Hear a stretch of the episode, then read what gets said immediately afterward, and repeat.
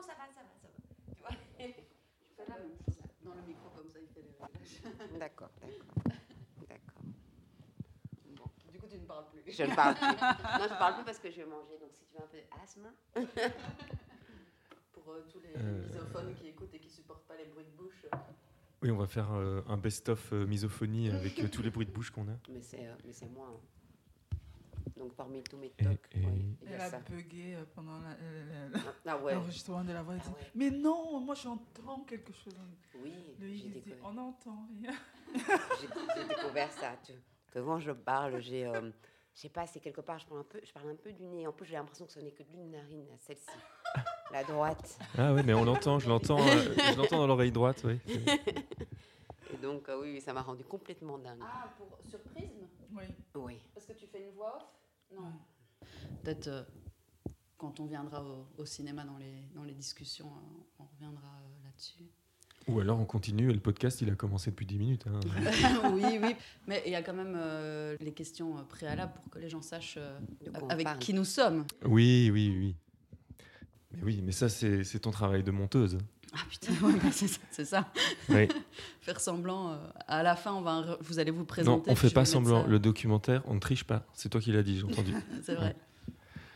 Ben, on peut tricher, mais euh, c'est juste que. Mais il faut le dire alors qu'on triche. C'est pas qu'il faut le dire, c'est qu'il faut, pour tricher, il faut déjà euh, une base, une base relationnelle qui permet qu'on puisse tricher sans qu'on ne le remarque. Mhm. Et si dans la relation, il n'y a pas ça, on peut faire semblant autant qu'on veut, il n'y aura rien du tout. Donc il y a une base relationnelle dans le documentaire qui fait que on peut tricher, on peut parce que la relation est tellement forte que c'est plus tricher parce qu'il y a une relation forte. Ouais, ouais. Pour ce 23e épisode, on n'a pas triché et vous allez entendre que ce qui lie nos deux invités, c'est même plus que ce qu'on pourrait appeler une relation forte. D'un côté, nous avons Rosine Bakam, réalisatrice de documentaires, de fiction aussi, une raconteuse d'histoires. De l'autre, Wanga Pilipili, également passeuse de récits sous diverses formes, notamment par son travail d'actrice. Elles nous retracent ensemble leur parcours, de leurs rencontres lors des études jalonnées de difficultés, jusqu'à leurs envies de collaboration future, en passant par l'éthique et l'exigence qu'elles insufflent à chacun de leurs projets. On parlera même de deux cas spécifiques de co-création sur lesquels elles ont été invitées. Le film Prisme pour Rosine et la pièce Simon Garfunkel My Sister and Me pour Bwanga. En abordant l'écriture, la réalisation, le théâtre, le cinéma, elles questionnent la place du chef, du pouvoir, de la manière dont on l'exerce ou on l'impose, du collectif, du poids de la colonisation pas ou mal adressée, et après qu'est-ce qu'on fait avec ça? On vous invite évidemment à aller découvrir, si ce n'est déjà fait, leur création. Tous les liens sont en barre de description. Installez-vous confortablement, servez-vous une tisane, vous écoutez Amour, Gloire et Chips. Maureen, c'est toi qui. Pourquoi tu nous mets ensemble déjà hein C'est ça. Pourquoi je vous mets ensemble? Parce que Rosine Bakam, si je t'avais dit de venir toute seule, serais-tu venue? Je n'en suis pas certaine. Bon, alors. euh, Moi, je, bah, on, on- on peut se présenter. Enfin, tu vois, L'une l'autre? Ouais, et puis euh, on complétera. Bien sûr. Tu vois, donc. Il n'y a, pas de modus operandi, Voilà. c'est comme vous le Voilà. sentez. Alors, j'ai rencontré Rosine euh, à l'INSAS. Euh, je suis rentrée à l'INSAS en 2008, on est sorti en 2012, et j'ai fait le film de fin d'études de Rosine. Euh, voilà, j'ai lu un scénario qui m'a touchée, qui m'a euh, qui m'a bouleversée, puis j'ai rencontré une personne qui m'a, euh, enfin une sœur, une sœur, on s'est on s'est comprise, et puis euh, donc ça, c'était vraiment le, projet. Et puis, euh, et puis, il y a eu vraiment dans le travail. Et, euh, et, là, ça a été une âme sœur, vraiment. C'était, il y avait une évidence, il y avait une exigence sur le plateau. Il y avait justement cette question d'assumer, ben voilà, je suis la capitaine et je on va embarquer, on va faire la traversée ensemble et ça va aller. Et donc, il y avait euh, aussi euh, une manière de, m'amener dans un travail de, comédienne, d'actrice euh, que personne n'avait, fait. Et donc j'avais cette intuition euh, que on, allait faire un petit bout de chemin ensemble et, et qu'on allait grandir ensemble. Il y avait une évidence pour moi que, que, que, que j'avais pas fait ces quatre ans d'année pour rien. Parce que donc pour en revenir à ce... C'est moi que vous allez faire chier. voilà, parce qu'en fait, moi j'ai commencé l'INSAS à 30 ans. J'avais une petite fille, et je l'ai toujours, mais qui avait un an à l'époque, donc maman. Euh, donc autant dire qu'il y a des profs qui étaient plus jeunes que moi. Et puis, euh, et puis je pense que c'est vraiment, euh, je mens pas, hein, le, le, hasard et beaucoup de chance qui font que je suis rentrée cette année-là. Un autre jury, je rentrais pas. C'est pas le hasard. Non, mais il y a le boulot, mais il y a quand même ce hasard qui compose ces personnes-là, mmh. qui sont là parce que tu vois, dans les autres, ils n'ont pas fait l'autre jury, et c'est mmh. tout qui dit, elle a quelque chose. Mmh. On va, il y a un truc, c'est c'est brouillon, c'est parce que donc j'avais pas fait d'études de théâtre, d'académie, de, de, ceci, de cela, tout était à apprendre. Euh, je viens pas du tout d'un milieu euh, euh, artistique. Mmh. Euh, c'est, voilà, je, je, je connais personne. Enfin, au niveau des textes, là, pendant quatre ans, on allait citer des noms, je ne connais pas.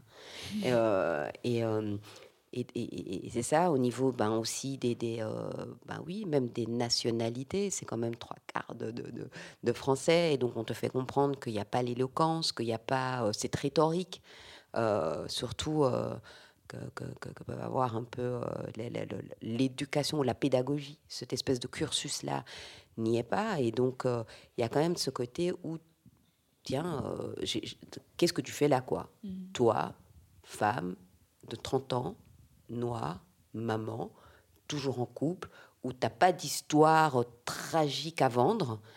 Voilà, j'ai euh, eu des parents euh, qui m'ont adoré et que j'adore. J'ai grandi dans un quartier, dans une cité où, euh, mais on s'aime quoi. Et il n'y a, y a, pas de, y a pas de narratif comme ça où tu peux commencer à mettre telle, telle, telle étiquette mhm. et donc où je vais pouvoir vous servir la soupe. Et, euh, et, donc, ça a été, oui, quatre années. Euh, euh, ben, on les découvrira aussi plus tard, mais de, de, de lutte, de, de, de, revendication, de, de, de, ben, et puis aussi d'une espèce de, de, de, de, formatage, en fait, qui ne dit pas son nom, de, donc euh, dans, dans, les écoles où euh, moi je suis vraiment donc quand on dit euh, comment stat là la donnée marginale bon bah c'est moi quoi. Et donc c'est mais et c'est mais là-dedans il y a quand même l'un ou l'autre prof qui accompagne ce parcours cette allez, cette espèce de naïveté aussi que je peux avoir tu vois par rapport à ce que sont des études artistiques.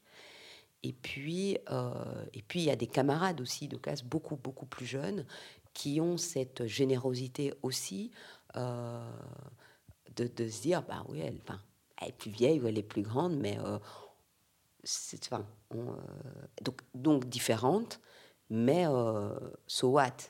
Et, euh, et c'est vrai que la première année, on ne peut pas réellement t'éjecter ou doubler en école d'art, puisque ce sont des notes un peu subjectives.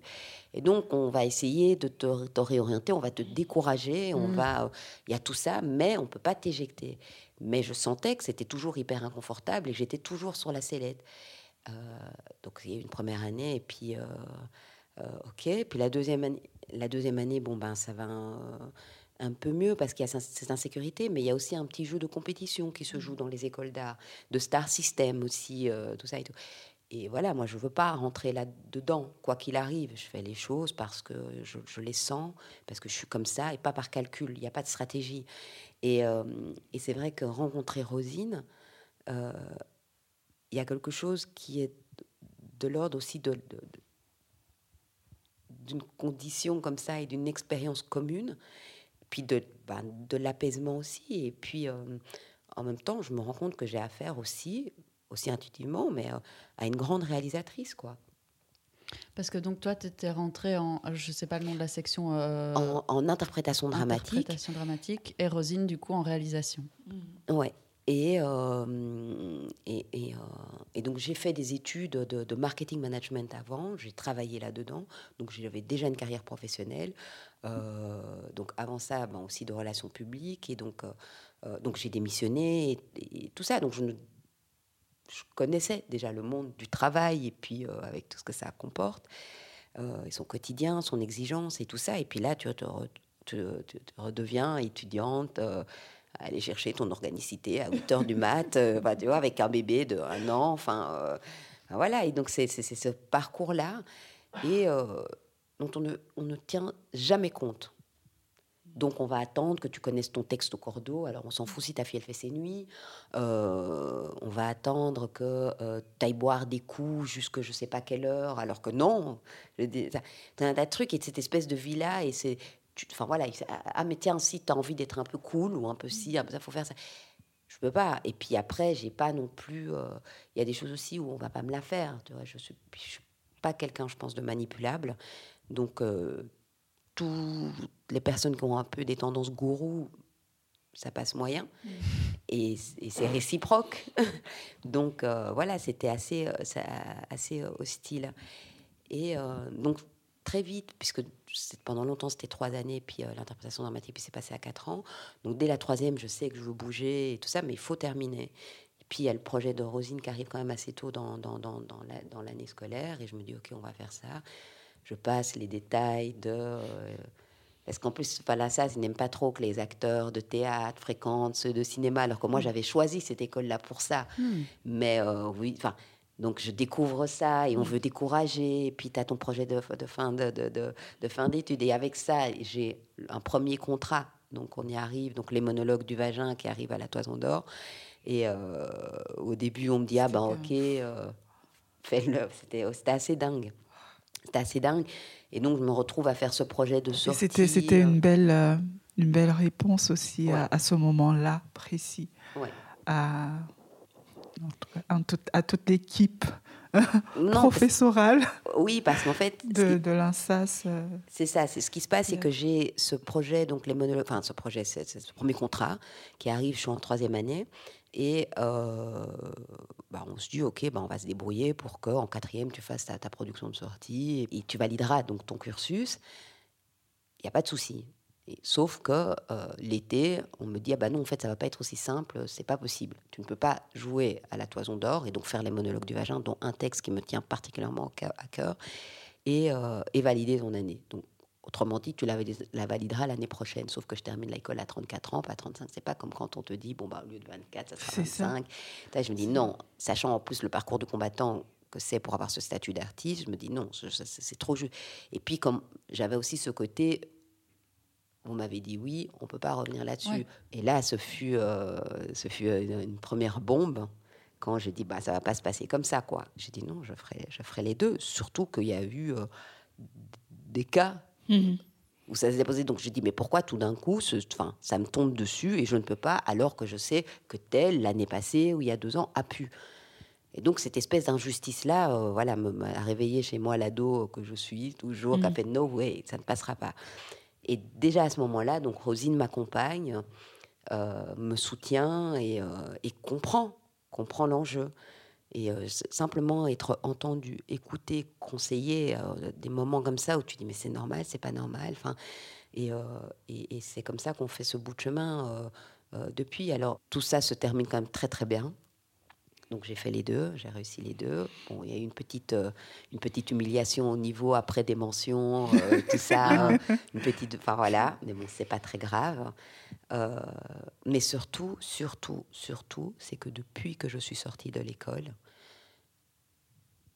j'ai la chance, ou le, je sais pas, de travailler. Ça n'arrête pas. Ouais. De, Ça de, de travailler, je pense, beaucoup, mais avec, dans de très beaux projets, avec de très belles personnes. Et ça, ça n'a pas de prix.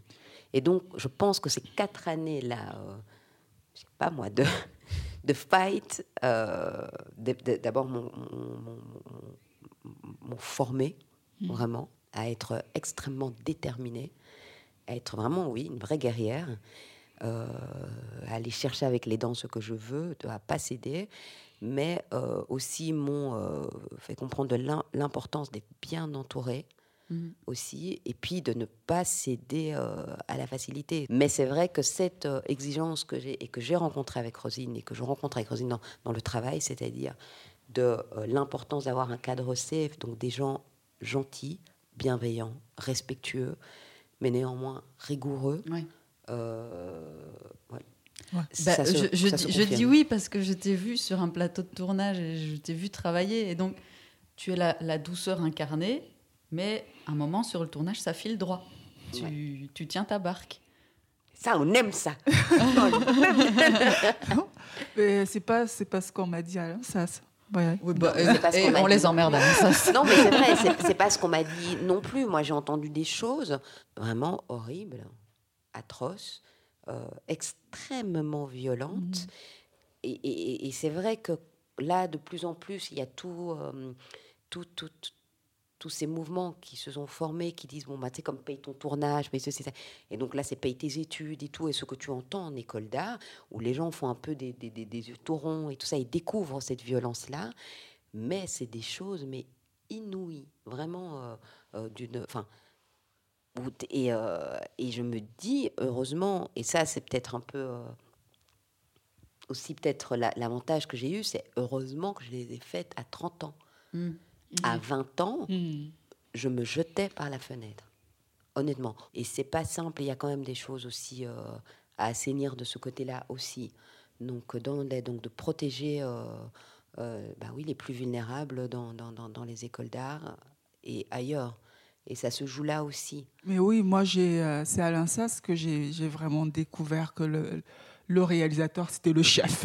Hmm. C'était celui qui, moi, je, n'envisageais pas les choses comme ça parce qu'au Cameroun, c'est pas comme ça que je travaillais. Pour moi, c'est des, des gens qui se mettaient ensemble pour, euh, mhm. pour, euh, pour matérialiser quelque chose, mettre en place quelque chose. Et, euh, et là, là je, voilà, c'était ma première confrontation à l'instant, c'est que moi, j'arrivais pas à prendre le pouvoir.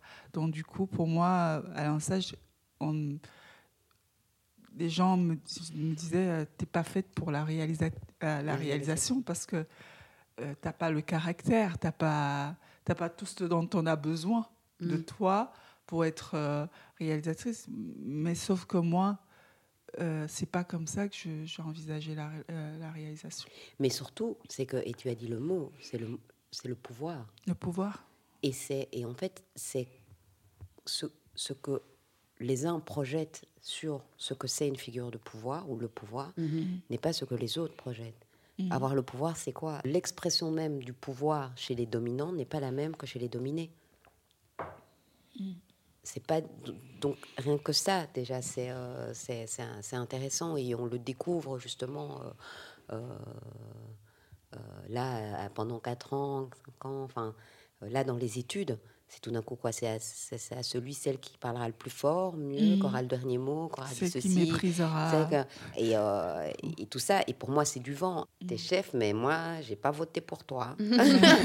Parce que tu n'as pas les tu n'as pas les qualités du chef. Tu n'as mmh. pas tu as juste l'étiquette si tu veux tu as acheté le passeport la, la, golden card tu l'as mais il y a rien. Et c'est enfin c'est du vent et donc euh, on va euh, et, de là se posent aussi les questions de posture et d'imposture. Mais euh, mais il y a quand même cette chose là de, parce que ça c'est ici. Mais quand tu, euh, tu suis un peu les séries américaines et autres, et tout doucement on va te dire non, maintenant ce qu'on le pouvoir c'est les scénaristes tu vois? ceux qui écrivent C'est ceux qui écrivent, qui maintenant deviennent DA, et puis qui ceci, que ceci, que cela. Tu vois, donc tu te dis quand même, il n'y a rien à faire. En France, Belgique, même combat, on est quand même toujours un peu à la trend. Hmm. Tu vois, donc, euh, et puis on va dire, c'est les studios, c'est la chaîne, c'est ceci. Enfin. Euh, Mais il y a une volonté euh, à garder cette hiérarchisation. Ah oui. dans le cinéma ici en Europe, qui est juste incroyable, qui est juste incroyable, alors que un film euh, sans une actrice euh, ou un acteur devant, c'est rien. Sans un technicien, euh, j'aime pas dire le mot technicien, sans ces personnes qui mettent la lumière, qui mettent, qui tirent un travelling, c'est rien du tout. Alors si on commençait par leur donner toute la place que toutes ces personnes ont, c'est voilà, ça, ça ramènerait une autre dimension à notre travail, à notre manière de nous regarder et de, de nous considérer tout simplement. Mais mais ça, c'est un, travail que je ne je, je, veux pas m'attaquer à ça. Mais la seule manière pour moi, c'est de juste travailler comme j'ai envie de travailler et d'insuffler l'énergie que j'ai envie d'insuffler avec les gens que j'ai autour de moi. Est-ce que c'est pour ça, euh, du coup, que très vite s'est posé la question de monter ta propre boîte de, prod pour pouvoir faire... Un peu, un peu, un peu, parce que je, rencontre une résistance dans, dans ce que j'ai envie de raconter et comment j'ai envie de raconter ça. C'est que déjà, j'aimerais... Euh, je, n'aimerais pas avoir d'intermédiaire entre les gens que je filme et moi, parce que je vais avoir ce rapport direct que j'ai jamais eu et que j'ai rarement vu dans certains films où je sens qu'il y a un rapport direct entre la personne qui filme et, qui, et la personne qui raconte l'histoire. Donc, euh, donc voilà, je voulais euh, mettre ces deux postes ensemble. Mm-hmm. Et, et, à l'école, pour moi, c'était impossible déjà de, de, le formuler. Moi, j'étais réalisatrice, je devais être en dehors. Donc avoir cet intermédiaire d'une personne entre moi qui va exprimer. Sauf que c'est le même rapport colonial un peu. De laisser, pour moi, c'est comme ça que je visualisais ça, c'est que je vais laisser quelqu'un interpréter ce que j'ai envie de raconter. Et je ne voulais pas ça. Peut-être je le, je le ferai, mais à ce moment, j'ai besoin de ce rapport direct-là. Tu parlais euh, un moment de, bah, la question de la, de la représentation de qui fait du cinéma pour qui. Euh, du coup, est-ce que c'est ce qui t'a poussé, toi, vers le cinéma? Oui, ça, oui. C'est parce que ce que je voyais euh, ne m'était pas adressé. Les films que je voyais ne racontaient pas ce que je vivais, ne me représentaient pas, ne racontaient pas euh, des histoires qui étaient en lien avec mon quotidien ou mon histoire. Oui, j'ai eu, j'ai eu envie de faire du cinéma pour ça, pour, pour d'abord me voir, mhm. voir des gens qui me ressemblent, voir euh, des histoires qui, euh, qui, se, qui se connectent à moi, à, à d'où je viens, à, à, comment je me représente, comment je me vois. tout à fait. Mais après, il y a beaucoup de gens qui sont dans ce cas-là, malheureusement, et ils ne font pas tous du cinéma. Font autre chose pour, euh, pour essayer d'exister d'une certaine manière dans ce, dans ce, moi je l'appelle dans prisme, dans ce monde qui se veut euh, homogène, quoi. Mhm. Donc voilà. du coup, enfin, pourquoi du coup toi tu as choisi ce langage-là, par exemple? Oh, parce que toute petite, j'avais quelque chose, mon imaginaire, c'était mon, mon refuge, dont j'ai m'imaginé des choses pour, euh, pour, euh, pour essayer de, de surmonter le quotidien, pour essayer de, de m'évader, de me protéger. Euh, oui, je me racontais déjà moi-même des histoires. J'écoutais un comédien, Gaël Kalimindi, je ne sais plus. Kalimindi, Oui, c'est ça. Et qui disait, oui, que son imaginaire, c'était une manière de se, de se mettre des peaux invisibles. Oui, c'est ça, c'est que l'imaginaire te permet d'être quelqu'un d'autre, d'être ailleurs, dans un autre espace sans, sans toutefois bouger. Et euh, mon imaginaire me permettait ça. Je ne savais pas que je me racontais des histoires. Et, euh, et puis le cinéma est arrivé euh, comme ça par hasard. Après mon bac, je cherchais quelque chose à faire qui était de l'ordre de la communication, mais sans, sans vouloir être journaliste ou ou euh, travailler à la télévision, bien que je sois passée par là, mais c'est pas ce qui m'intéressait. Et j'ai très vite compris que c'était raconter des histoires.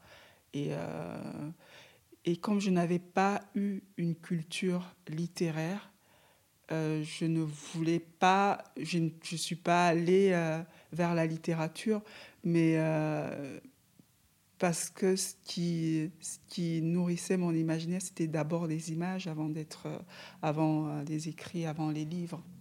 Donc c'est pourquoi j'ai choisi le cinéma parce que euh, mon premier rapport à l'autre a été via une image et pas par des mots, pas par des textes. Et, et pour moi, c'était plus naturel pour moi d'aller vers les images. On, on reste, il y a quelque chose qui nous lie essentiellement, c'est notre humanité, c'est au-delà de notre couleur de peau, c'est au-delà de notre histoire.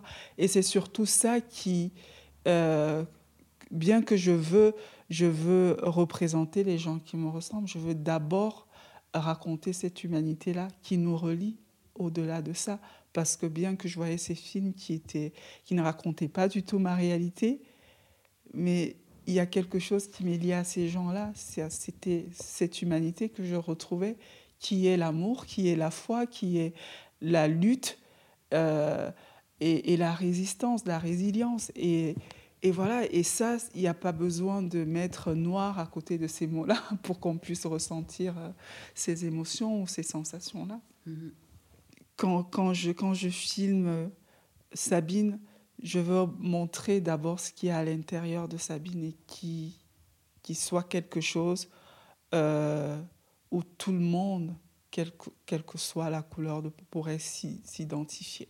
Je ne filme pas d'abord Sabine en tant qu'Africaine, je, filme Sabine en tant que personne et euh, en tant qu'Africaine parce qu'elle est exclue en tant qu'Africaine. Ça, je veux le dire. Mais je veux d'abord filmer Sabine en tant qu'être humain, en tant que femme.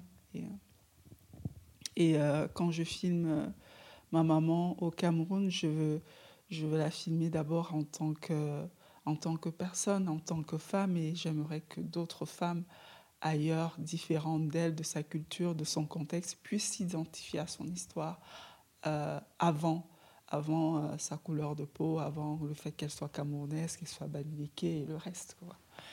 Tes films sont autrement appréciés dans les pays anglo-saxons qu'ils le sont en Belgique et en France? Est-ce que tu as une idée du pourquoi, du comment ou... Pour moi, c'est très lié à la colonisation mm-hmm. et au rapport au, au reste de cette colonisation-là. C'est juste que je pense que dans ces pays-là, euh, les gens ont une vision très claire de ce que doit être euh, l'Afrique ou euh, le cinéma ou la littérature africaine qui, qui, leur, appartient, qui leur appartient.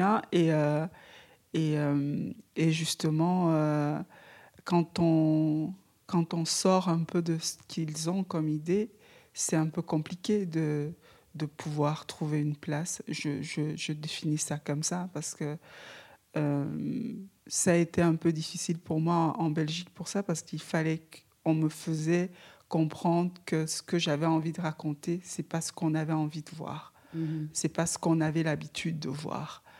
Et du coup, euh, euh, c'est compliqué. C'est compliqué de, de, faire accepter, de faire comprendre. Alors le théâtre, je m'y connais beaucoup moins, mais je pense qu'il y a quelque chose de similaire tout de même. Mais le cinéma, clairement, c'est un art collectif. C'est collectif, euh, mais la réalisation collective, c'est quelque chose mm. qui se pense en amont. On ne peut pas décider euh, comme ça de faire une réalisation collective. Quand il y a une réalisation collective, il faut qu'il y ait une direction commune. Ouais qui soit établi avant. Ça doit être pensé, ça doit être écrit. Et du coup, euh, dans, cette, dans cette écriture, euh, le récit s'organise aussi et les tâches en même temps. Mhm. Et, et, du coup, quand il n'y a pas ça, c'est pas possible. C'est pas possible. Et en même temps, euh, je pense que c'est en réalisation, c'est quelque chose de compliqué.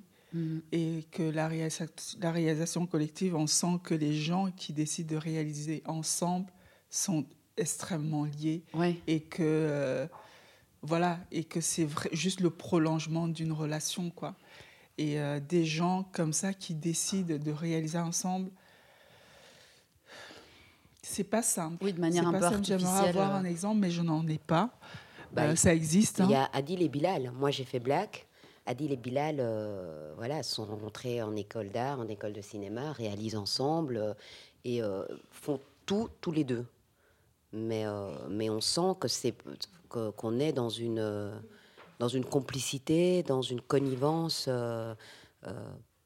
extrême extrême, vraiment. et c'est comme ça qu'ils continuent à faire les choses à deux. Pour moi, c'est ça, c'est le prolongement d'une relation. Ce C'est pas quelque chose qui naît d'un projet. C'est difficile qu'il y ait une collaboration. Oui, en fait, c'est une, union qui existe déjà, et de ça naît un projet. Oui, oui. Mais moi, c'est euh, et c'est vrai que ça m'interroge beaucoup. Je pense que ça a toujours été un peu une de mes obsessions, mais là, euh, aujourd'hui, plus qu'hier, c'est ce qu'on met dans euh, le mot collectif. Mhm. Dans faire corps euh, ensemble, tu vois, c'est. euh, euh, tu vois, et, et rassembler. Tu vois, ne pas être d'accord dans un collectif, ça arrive. C'est drôle, on parlait de ça il y a, pas très longtemps. Donc, c'est David Murgia qui disait voilà, moi, je fais partie d'un collectif, mais. Et il disait la même chose, en collectif, il y a un chef, il n'y a pas de chef, il y en a cinq, il y en a... vois, Et, euh, qui, euh, et qui assume être chef ou pas, qu'il est euh, naturellement ou légitimement, qui est... Et il y a tout ça. Et, c'est force est de constater que ben, pendant justement mes, études à l'INSAS, il y avait... euh, euh, je, faisais partie de, de, ce qu'on aurait pu qu'on appelait facilement un collectif qui proposait des performances dans la rue, et puis euh, d'ailleurs ici à Scarbeck, et puis qui travaillait sur la rencontre, sur le trouble de l'espace public, mais aussi sur le questionnement euh, ben, de la représentation et de qui regarde, et puis qui est acteur, qui ne l'est pas, tout ça. Mais c'était une porteuse de projet qui avait cette vision-là et puis qui a emmené les gens dedans, mais qui après s'est épuisé aussi, il faut, il faut le dire, parce que c'était toujours un peu pirate, tu vois, toujours un peu euh, à la limite euh, du euh, bon, on a les autorisations, oui, non, tu vois. Et, euh, et donc il y avait, c'est vrai, besoin d'être réellement soutenu. Mais c'est difficile aussi de déléguer quand tu as été euh, autonome et indépendante. Et la chef, tout simplement, n'ayons pas peur des mots, pendant plus de dix ans, de dire, OK, est-ce que je suis vraiment prête à déléguer? Oui, non. Et est-ce que les gens sont vraiment prêts euh, et prêtes à embrasser réellement ce projet, se l'approprier, le digérer? Et, euh, et, et c'est tout ça. Et ça, c'est... euh, Là, euh, bah, on, a, on a commencé, enfin, euh, ici, euh, quand je suis arrivée en disant, bah voilà, moi j'aime beaucoup la solitude. Je me sens pas seule, mais j'aime bien mon côté un peu euh, euh, bulle. Je- ah, tiens, tiens, Mot-clé euh, mot-clé 2020. de- mot-clé 2020. Et, euh, mais j'ai- cette chose-là. Et même en tant que maman, moi, avec ma fille aussi, je lui dis non, non, là, c'est ma bulle, ça, c'est la tienne. Et c'était bien avant que les gens et la grande Sophie nous sortent cette, d'où le lexique covidien. Mais, mais je trouvais ça important d'avoir ces espaces-là, euh, oui, intérieurs et puis euh, perso. Et puis après, comment tu rencontres l'autre et comment justement on fait corps avec l'autre. Et j'ai suivi de, loin, malgré tout, les, étapes de ce projet. Et c'était très étonnant parce que ça faisait écho à ce que je. euh, à, ma propre création aussi théâtrale, où justement on voulait questionner ben, le. La- le décolonial, euh, ce que c'est être féministe, donc l'après-MeToo, ce que c'est faire un spectacle ensemble, ce que c'est le duo, la rivalité, et puis est-ce que la, le- euh, la rivalité peut être aussi moteur, tu vois, et te tirer vers le haut, et toutes ces choses-là un peu, et, et les assignations. Et c'est pas aussi simple que ça, parce qu'il suffit pas de vouloir aborder un sujet pour être réellement euh, prêt à plonger dedans Mhm. je trouve, tu vois. C'est euh, euh, avec toute la bonne foi ou la mauvaise foi, qui pour moi c'est la foi, mais la mauvaise, on se dit on va, on va euh, s'accaparer tel type de sujet et on y va. Mais faire, euh, faire corps et surtout ce, ce- regard décolonial et cette déconstruction, elle est, euh, pas que elle n'est pas que dans le projet. Elle est dans euh, cette façon dont on va dialoguer, cette façon dont on va faire des allers-retours, les, les critiques, les retours. Ouais, c'est ça, les- ta, ta propre pratique au sens large, en dehors de uniquement ce projet-là. Mais, euh, Voilà, c'est comment au quotidien tu, tu, tu chopes ça, dans, dans, dans la façon dont tu vas aller, euh, sur- tu vas te rendre sur ton lieu de travail. Est-ce que, euh, enfin, voilà, qui est mobile, qui l'est moins, qui, euh, tout ça, les rendez-vous qu'on va se donner. Tiens, bah voilà, je vais te donner un, même un, c'est c'est bête, hein, mais un rendez-vous Zoom et puis. euh, bah, il y a des gens qui sont parents, d'autres pas, et puis comment c'est que tu me donnes ça systématiquement, enfin, tu vois, après l'école, enfin, tu vois, aussi, c'est- tout un tas de petites choses comme ça que les gens ne questionnent pas, mais euh, bah voilà, nous, on est toutes les deux euh, euh, femmes, mamans, euh, moi, je sais que, par exemple, question bah, collective, tu avais une personne qui avait l'art de vouloir donner des rendez-vous, mais du genre vers le 2 septembre, quoi, pleine rentrée des classes. Bon, ben... euh, c'est chiant. T'es là, donc une fois, deux fois, mais tu dis, mais est-ce que c'est possible qu'on puisse éviter ce genre de petites choses-là? Alors, ça te semble, enfin, tu, tu, tu, tu te dis, mais est-ce que bon, on va essayer de, de créer un cadre bienveillant et donc on va se le dire une fois, tu vois, parce que bon, mes horaires, j'ai pas, n'ont pas à être plus légitimes ou à être imposés à l'autre, mais tenons en compte quand même. Mm. Et c'est tout un tas de petites choses comme ça qui, pour moi, me révèlent quand même quelque chose de plus profond euh, et de plus systémique qu'il n'y paraît. C'est comment on est quand même euh, dans euh, me, myself and I, quoi, tu vois, et moi et mon confort, et moi et mes angoisses, moi et mes névroses, moi et mes... et à un moment, enfin, je veux dire, on est... Enfin, ok, je veux dire, soyons bienveillants, mais je ne suis pas ta psy. tu vois c'est tout. Je veux dire, tu vois, c'est, euh, restons quand même, il y, a, une ligne de conduite, il y a des attentes, il y a une certaine exigence, rigueur, et euh, c'est vrai que euh, moi, j'en reviens, quoi. J'en reviens de cette chose-là. je pense que oui, il faut assumer aussi un moment de se dire, OK, je vais prendre le lead un temps parce que ça va pas quoi, ça ne me convient pas et ça finit par euh, me bouffer tu, euh, et ça devient toxique pour soi-même, tu vois, et pour le projet et pour, soi.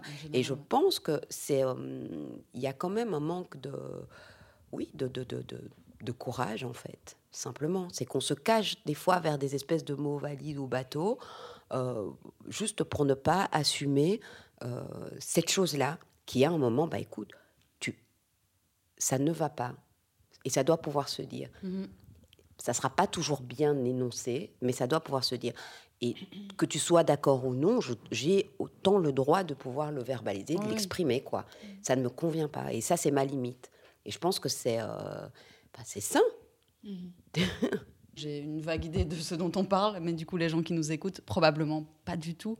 Peut-être juste resituer en deux, trois mots euh, ce que c'est le projet Prisme et puis euh, le projet dont tu étais en train de mm. nous parler, euh, sur lequel mm. tu étais en train de bosser au même moment. Ok. Alors, moi, j'étais dans une création donc, qui s'appelle Simon Garfinkel, My Sister and Me. Qui, qui est donc le projet donc, au départ donc, de Christine de Prost, qui est comédienne, autrice, metteuse en scène. Son premier solo, ça s'appelait Tout ou Au courant. Et c'était une espèce de, radiographie, d'introspection, donc de son rapport à la scène, au théâtre, et dans lesquels d'ailleurs elle se dévoilait, et donc dans tous les sens du terme, et donc se déshabillait, mettait des coiffes différentes, et travaillait aussi la question des transgressions et de l'assignation, de l'inconfort aussi. Ce qui est, euh, et tout ça sur un tapis roulant. Donc c'était assez physique. Ah ouais. Donc c'était une performance. Donc moi je ne connaissais pas du tout Christine. Et euh, elle m'a envoyé un message euh, donc via Messenger pour me dire bon bah voilà j'ai entendu parler de toi je veux travailler ce projet là Simon Garfunkel travailler le duo la rivalité reconstituer le projet de le, procès, le, le, procès maintenant le, le, concert à Central Park et, et rencontrons-nous parce que elle, elle, avait lu donc le, livre de Rachida Aziz, donc et sur aussi donc euh, l'art des coloniales et des colonisations et tout ça. Ça l'avait interpellée et puis elle euh, suivait aussi euh, le MeToo. Et mhm. donc l'après MeToo, je ne sais pas si on peut dire ça puisqu'on est quand même encore dedans, je crois. Et, et donc moi, de manière un peu, je sais pas, un peu, un peu lasse, c'est vrai, ou peut-être un peu froide ou cynique ça m'arrive, je dis, bon, bah voilà, ça c'est encore une blanche qui a découvert qu'elle était blanche à plus de 40 ans. Donc, euh, et puis, euh, et puis j'ai été la voir sur scène. Et, euh, et, ça m'a plu. Ça m'a plu, son humour, le, travail, l'écriture, le défi justement physique et en même temps cette espèce d'autodérision qu'elle avait comme ça serait. Je me suis dit, ah bon, on, va pouvoir faire un petit bout de chemin ensemble et, et créer. Donc vraiment, j'ai été vraiment séduite. Puis, euh, voilà, et puis on a fait des résidences. Et donc, l'idée était, oui, de travailler la rivalité, donc le rapport euh, de, de, de, sœurs. Donc, euh, puisque donc pour la petite histoire, ce, disque de Simon et Garfunkel donc a été offert à sa grande sœur qu'il avait reçu pour sa mmh. communion. Donc la grande sœur ne laissait écouter le disque à la petite sœur que après des, des négociations, des enfin, tout un tas de, de petites conditions qui, euh, pour Christine, donc, euh, ont cristallisé un peu son premier souvenir de rivalité et de jalousie. Puis plus tard, elle a en fait appris que Simon et Garfunkel, donc ces deux types qui chantaient ensemble depuis qu'ils avaient 12-13 ans, euh, la, la, paix, l'amour, en fait se détestaient. Ah, à ce point-là, je, savais qu'il y avait des mises brouilles, mais non, c'est vraiment ils, ils, sont vraiment ils étaient vraiment dans une compétition et euh, et un rapport extrêmement complexe, mais très euh, conflictuel et très compétitif. Donc, mais euh, c'est étonnant, c'est vraiment étonnant parce que donc ça ne transparaît pas. C'est très euh, passionnant de, de, de, de, visualiser les interviews et tout le langage corporel, les, les, les, dit, les silences euh, donc de ces deux types que je ne connaissais pas. Je connaissais deux, trois chansons maximum parce que ça fait pas du tout partie de ma culture musicale. Et donc avec Christine, on a fait comme ça plusieurs résidences, mais très vite, euh, se sont posées les questions ben, du processus, de, de, euh, de, de, oui, de, cette chose où si, euh, si j'avance une information, est-ce qu'elle est vraiment vérifiée On va quand même douter, c'est ça et tout. De la, même de l'écriture, moi j'ai un rapport à l'écriture particulier, c'est que c'est vrai que là, je, je, je porte le texte longtemps, c'est vraiment comme vraiment je le porte, et puis quand il sort, il sort d'un jet et on touche à peine une virgule. Mhm. Christine, c'est différent. Elle écrit, produit, produit beaucoup, et puis elle jette. Ce qui euh, peut, euh, bah, les deux, je pense, se, valent, mais qui peut aussi tout d'un coup jouer un peu en ma défaveur parce que ça devient, oui, elle est paresseuse, elle produit moins, c'est ça et tout. Que non, enfin voilà, je veux dire, moi, c'est mon processus. Mais tout était un peu comme ça, toujours un peu compliqué. Et donc, c'est vrai que moi, j'ai toujours eu, euh, très, enfin, très rapidement eu le sentiment d'être la guest parce que c'était son équipe artistique, donc euh, euh, des amis qui se connaissent, ils travaillent. Il y a le rapport à la langue aussi, puisqu'elle est néerlandophone, donc il y avait comme ça quelques infos. Et tout. Mais c'était très intéressant. Parce qu'il est vrai qu'il y a eu l'une ou l'autre interview qui a pu être donnée et tout. Il y a un petit côté maintenant, Boanga crache dans la soupe. Mais je ne peux que partager une expérience vécue et, euh, des, euh, sentiments que euh, ça, et des émotions que ça a convoqué, évoqué chez moi. Donc, je veux dire, je ne vais pas faire semblant que ça a été facile et rose, ça a été extrêmement musclé, douloureux, violent, parce que malgré tout, il y a toujours cette question cette question sous-jacente qu'on ne veut pas réellement énoncer, qui est la question de d'hégémonie, en fait, euh, intellectuelle, culturelle. Euh, ma façon de faire, c'est mieux. Enfin, euh, j'aime pas trop ceci. C'est et donc, en plus, l'idée de, de, projet, c'était d'amener aussi donc des, beaucoup de faits biographiques et puis aussi historiques et politiques. Mais là, là se pose la question du narratif, du, récit. Et donc, bah oui, en fait, quand tu dis ça comme ça, chez toi, ça te semble être une simple phrase. Chez moi, ça veut dire autre chose. Mm-hmm. Et chez moi aussi, ça veut dire que tu présupposes que les personnes en face de toi n'ont pas cette info-là. Donc, à qui t'adresses-tu? Donc, la question de l'adresse aussi se, pose à ce moment-là. C'est pour qui tu écris des spectacles? Pour qui tu fais des films? Est-ce qu'on est au clair là-dessus? Et c'est toutes ces questions-là qui se sont euh, comme ça euh, mises sur euh, oui, qui, sont, qui ont été posées sur le tapis. Et c'est vrai que moi, je suis extrêmement déterminée et que je lâche rien. Oui, c'est ça. Et donc, en faisant, tu adressais chaque fois ces questions qui devaient, du coup, ben, elle, la, déstabiliser, puisque c'est des questions peut-être qu'elle ne se posait pas du tout. Et du coup, c'est ça qui a créé un peu un, pseudo-climat de défiance, ou en tout cas qui a rendu euh, la collaboration euh, plus. oui, et puis. et en fait, le, le, pour vraiment revenir à Prisme, le clou, mais qui est, je pense, aussi le climax du spectacle, c'est euh, au sujet d'un texte qui est arrivé très tôt dans le processus, euh, qui est une description bah, de ma personne, qui, pour moi, est extrêmement euh, essentialisante, enfin, exotique, c'est ça et tout, et elle ne voit pas le problème. ok. voilà. Comment ça se fait déjà que qu'il y a un texte décrivant qu'il soit écrit avant que toi tu n'intègres le projet? Ce texte devait non, être écrit. en fait, c'était, en fait, si tu veux, c'est, je pense, la première semaine.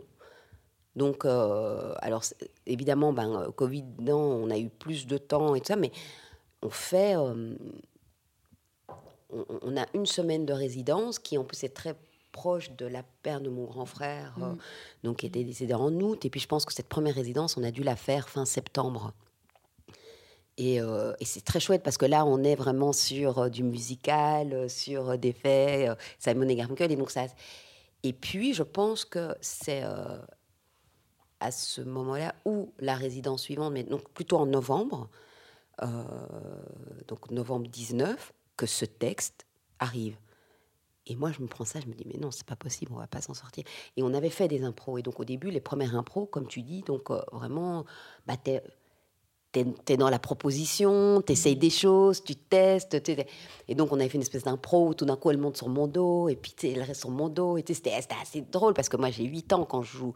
Donc, euh, vraiment, je, ça devenait, ah, je suis le, le, cheval de Léopold, tu vois. Et donc, mais après ce texte-là, toutes ces choses-là, je fais plus. Parce que là, je, je, ah bah. referme, je ne me sens plus du tout en confiance. Euh, parce qu'il a fallu beaucoup, beaucoup, beaucoup de temps pour qu'elle admette que c'était problématique. Parce qu'au début, il n'y a pas de problème. Et puis, c'est. Euh, et puis, ça devient bon, bah oui, mais t'es es, trop sensible. Ou on peut plus rien dire. Et donc, on a la cancel culture qui arrive. Et puis on a, enfin voilà, nous, sommes trop. Et puis après, c'est oui, mais tu es une activiste. Moi, je fais du théâtre pour le théâtre, pour ouvrir les airs. Donc on remanquait. Mais c'est, enfin, voilà, il y a tout ça. Donc là, maintenant, je, je, le relance comme ça, je, je, vous le partage. Et vraiment, elle serait à côté qu'elle ne le partagerait pas comme ça. Forcément. Mais euh, il y, a, y, a, tout ça, et puis tu dois créer. Et donc, c'est vrai qu'il y a. se pose vraiment la question du euh, où je reste là-dedans et je vais au bout de ça, mais je ne lâche rien, euh, ou bien, euh, ou bien j'arrête. Mmh. Et c'est vrai que je me suis dit, bon, ok, tu t'es engagé, il y a quelque chose à défendre, parce que ce projet-là, c'est une responsabilité, c'est une opportunité. Ma mère amie m'a offert le, le, livre de Way P. Newton aussi qui est donc euh, aussi donc, euh, un, des membres un peu et un des théoriciens donc des Black Panthers, où euh, il avait saisi l'opportunité du, d'un procès pour justement donc, déployer toute la pensée, en fait. Et je l'ai pris comme ça. Ouais, parce qu'en fait, le problème, si tu, enfin, le problème, si tu décides de, de lâcher et de partir, c'est-à-dire que la pièce, elle va se faire uniquement comme elle l'entend, avec tout ce qu'il y a de problématique dedans oui, mais ça peut être tout à fait autre chose, parce que je ne présume pas, et c'est ce qu'on aborde aussi dans, dans ça, c'est que moi, Boanga Pili Pili, là où j'en suis, ça me dérange. Mhm. Mais je ne parle pas au nom de toutes les actrices noires. Mhm. Et donc, je pense que tu peux avoir des actrices où ça va pas du tout euh, poser problème, comme tu peux en, avoir qui vont vouloir lui mordre l'œil, comme Mike Tyson. L'oreille, tu vois? Je c'est tout est possible. Donc, euh, j'ai fait euh, vraiment, donc j'ai situé euh, mon écriture, évidemment, ma parole, et, et, et si ça tombe, il y, a, il y a 5 ans, il y a 10 ans, il y a 15 ans, peut-être que ça n'aurait pas pris. Oui, c'est ça, mais pas, pas dans le sens en tant que porte-parole ou que sais-je, mais ce que tu sens à ce moment-là dans tes tripes, c'est que ça, comme ça, c'est pas OK. Quoi. Ouais, oui, ouais, c'est, et c'est ça, là où euh, on parle de cette confiance-là et, de, et, du documentaire, et du, euh, on essaye d'être au plus proche de ce qu'on veut défendre, raconter, authentique. Alors bien sûr qu'on est influencé par un environnement, mais euh, et que notre pensée, pas une période, et que notre pensée est en mouvement, et que ce qu'on peut écrire aujourd'hui sous pandémie, c'est peut-être pas la même chose qu'avant. Enfin, il y a toutes ces choses-là, mais il y a quand même une espèce de, de de socle, j'ai l'impression, qui qui est là et qui fait non, ça je lâche pas. Il y a des, des sentiments partagés, euh, des moments où on a envie d'arrêter un projet parce qu'on a l'impression que voilà, ça devient, euh, oui, ça devient somatique. Il y a quelque chose de l'ordre de ça où tu ne te sens pas bien dans ton corps et, et il faut que soit tu, tu vas jusqu'au bout en ne lâchant rien, soit tu arrêtes. Et j'étais euh, dans cet état cet été, et euh, où je me disais, euh, c'est tellement... Anne van Dinderen, elle a créé le projet parce qu'elle elle est, elle est chercheuse à, l'université de Gand. Elle questionne, elle questionne beaucoup la caméra et comment la caméra filme tout genre de peau. Elle a fait un court métrage là-dessus, Lily. Et en tant que blanche, elle était un peu arrivée à ses limites parce qu'elle s'est rendue compte que la caméra discriminait. La caméra était faite pour, euh, pour, euh, pour filmer la peau blanche et mhm. pas d'autres types de peau.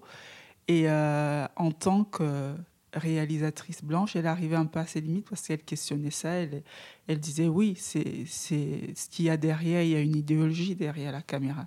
Au-delà de l'image, au-delà de l'esthétique, c'est qu'il y a un choix qui a été fait. Et euh, au cours de, ces, de, de, de, la promotion de ces films, on lui a dit mais qu'est-ce que d'autres des réalisatrices qui ne sont pas, ou réalisateurs qui ne sont pas euh, européens ou euh, blancs pensent de ça. Et c'est comme ça qu'est né Prisme. Mais je pense qu'elle a, elle a créé, voilà, elle a lancé le projet euh, en se disant quelque part qu'elle créait un espace de discussion sans, en se disant que peut-être elle, elle n'était pas très impliquée. Il y avait une démarche euh, chez elle qu'elle ne devait pas faire puisqu'elle créait un espace pour les autres, qu'elle, elle était arrivée un peu au bout de ces questionnements. Mhm. Mais, plus, mais si tu crées un espace pour re-questionner une idéologie, ça veut dire que tu es impliqué et que euh, tu vas être transformé et que tu vas être questionné dans, dans tes idées propres et dans la manière dont tu crées cet espace-là. Et ça, elle, ne l'avait pas du tout euh, préparé parce que moi, j'arrive là je dis on re-questionne une idéologie, c'est-à-dire euh, déconstruire cette idéologie-là, c'est-à-dire décoloniser une forme de regard.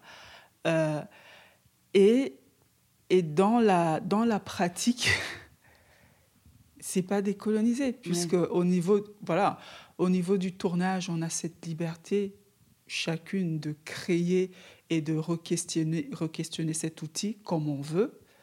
Mais au niveau du montage, il y a quelque chose qui nous rattrape mm. dans, cette, euh, dans ce pouvoir euh, de narration dont, dont détient euh, l'Europe, c'est-à-dire on a le pouvoir sur la narration, on sait ce qu'on veut raconter et on va raconter cette histoire.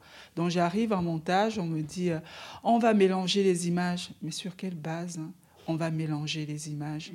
Donc vous estimez que mon idée correspond à l'idée de Anne et, et, et, et peut se, se, mélanger je veux dire, ça veut dire prendre du pouvoir et me dire que euh, voilà comment on va raconter ton histoire. Ah Mais c'est quoi si on veut déconstruire une manière de raconter, une manière de filmer et surtout déconstruire l'outil qu'est la caméra, ça veut dire que moi, je, je dis, j'ai déjà la liberté d'aller au bout de ce que je veux dire. Ah et, et, ça, quand je l'ai dit, personne ne voulait, mais personne ne l'entendait. Non, mais j'étais seule. Même, euh, comme Bouanga disait, même, euh, on était deux, on est deux africaines dans le projet. C'est où j'ai découvert que euh, c'est pas parce qu'on qu'on est africain qu'on partage la même cause, déjà, un, mm-hmm. qu'on a les mêmes questionnements, qu'on a les mêmes combats, que ce qui me paraît être révoltant et blessant ne l'est pas pour certains, peut-être parce qu'ils ne sont pas au même niveau de questionnement que mhm. moi.